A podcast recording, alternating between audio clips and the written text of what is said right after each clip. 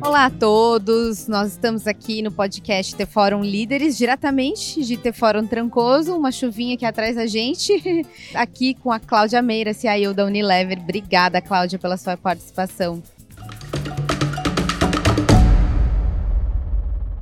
Eu que agradeço, Débora. Um prazer estar aqui com todos vocês, com essa energia incrível aqui do IT Fórum. Apesar da chuva, a energia nunca acabou, né? Não, então, tá, tá incrível, tá, tá incrível. Calor humano, esse não tem preço. O relacionamento, depois de tanto tempo, né? Você mesma mencionou que já tinha um tempo que não participava de eventos, assim, presencialmente, né? Então, uma retomada também, Exatamente. né? Exatamente. Olha só que legal.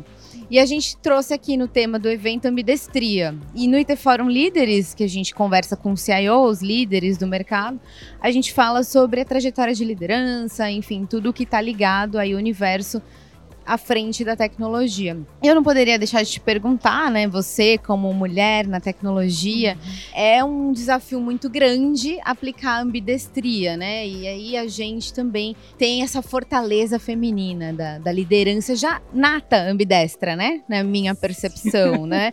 O que, que você pensa sobre a liderança ambidestra? Assim, como você aplica com o seu time? Bom, é um grande desafio, né, Débora? É, ainda mais em empresas multinacionais, como é o caso da Unilever e muitas muitas outras. Um dos grandes desafios que a gente tem é assim, a nossa operação ela é, consome muito do nosso tempo, do nosso dia a dia. E por outro lado, a todo momento o nosso business vem questionando e vem experimentando, querendo experimentar coisas novas. Então, é, é lidar com esse balanço de, de administrar a vontade do negócio, mas também garantir que a luz esteja acesa, isso é um grande desafio. Então, uma das coisas que eu fiz na Unilever foi, primeiramente, estruturar o meu time da América Latina para atuar na operação e um time para atuar em projetos, né?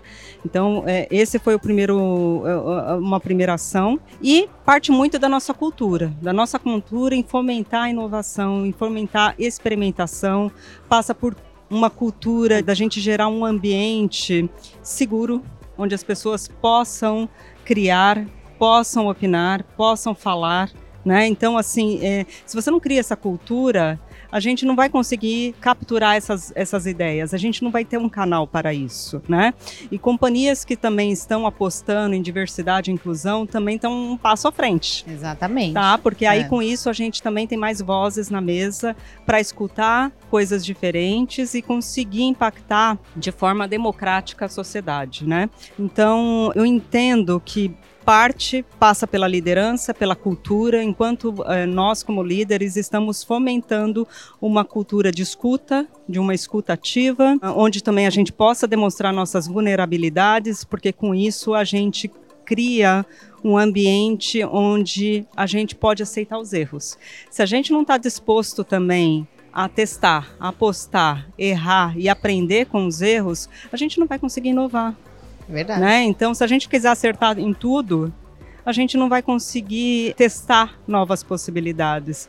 Então, eu acredito muito nessa questão cultural. Não, acho, assim, essa reflexão que você propôs é fundamental, né? De ter uma abertura para os erros, né? Assim, um ambiente seguro para que as pessoas façam as suas, as suas, os seus testes, enfim, tudo mais, né? E a empresa promover isso. Você, como líder, patrocinar, né, entre aspas, esse tipo de atitude é, é fundamental. Que é, é, aquilo que a gente sempre fala, de liderar pelo exemplo e tudo mais, né? Exato. E assim, a gente falou muito aqui no IT Fórum também. Assim, antes a gente talvez é, as empresas estivessem mais com um apelo mais centralizado, depois com uma questão mais descentralizada, e agora a gente está falando mais de um ambiente colaborativo integrado né? E isso também é essencial. Então, assim, por, no meu caso, né? Eu estou numa empresa global, multinacional, e muitas pessoas podem falar assim: ah, então toda decisão é tomada na, na corporação, na sede, na matriz. Isso está mudando a gente está indo para um ambiente mais colaborativo, onde os mercados estão podendo inovar e através dessa inovação deu certo, provou, a gente faz uma escala global a partir daquele mercado que implementou.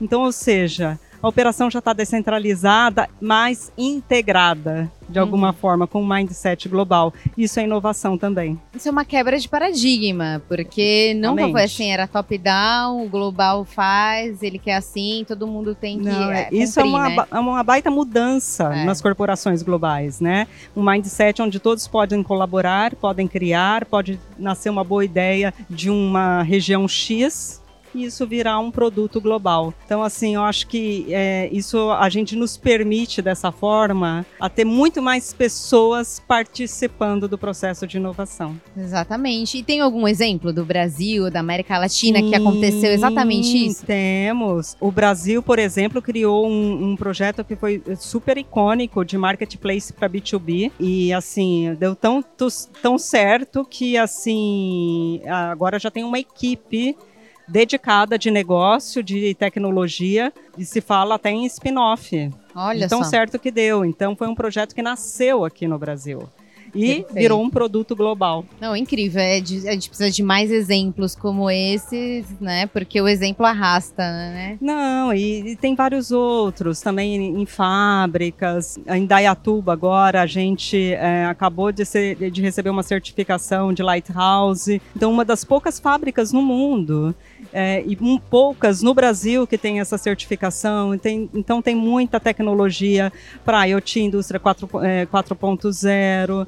Hoje a gente viu uma palestra aqui, né, um evento falando de metaverso, de realidade aumentada, o quanto a gente está usando isso também para treinamentos em fábricas através de realidade aumentada. Então tem muita coisa que está sendo feito sim aqui no Brasil, mesmo nas, nessas grandes CPGs que estão virando cases globais. Então assim, eu acho que é cultural. A gente tem que é, desafiar a cultura, hackear sim o sistema para a gente identificar essas oportunidades e vender isso para uma escala global. Não, incrível, incrível. Eu acho que assim é um exemplo muito prático, né? É, é disso que a gente precisa, né? Agora, olhando um pouquinho para frente, o que, que vocês estão projetando? Você, o seu time, que eu sei que você tem um time enorme que também está lá atuando com você, né?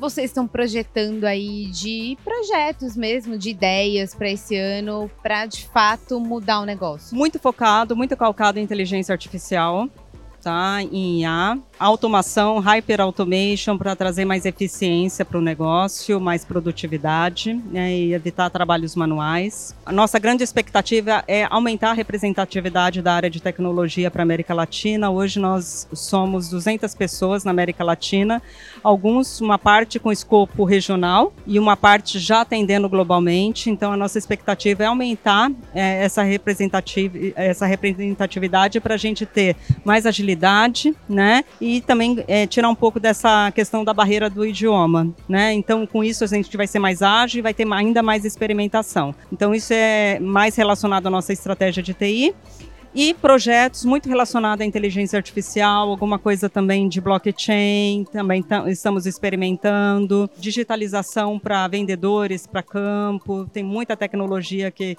a gente vai colocar em prática.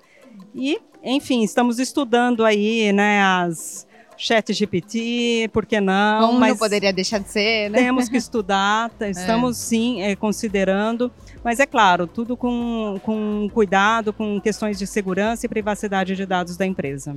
É isso, né? A gente falou bastante aqui de hype, que é também separar um pouco do uhum. joio do trigo, do que, que é hype e do que, que de fato tem aplicação no negócio, né? E é muito interessante ouvir. E aí o chat GPT é uma tecnologia que tá, já está pronta e pode ser integrada aí a tantas coisas, né? O universo é muito amplo para esse tipo de aplicação. Né? E temos os nossos provedores aí, fornecedores que estão aqui para nos apoiar e trazer aí conhecimento e guidance, né, para a gente seguir da, da, com as boas práticas. Ah, perfeito, Cláudia, super obrigada. Eu sei que você tem outros, outros compromissos, agenda, agradeço o seu tempo.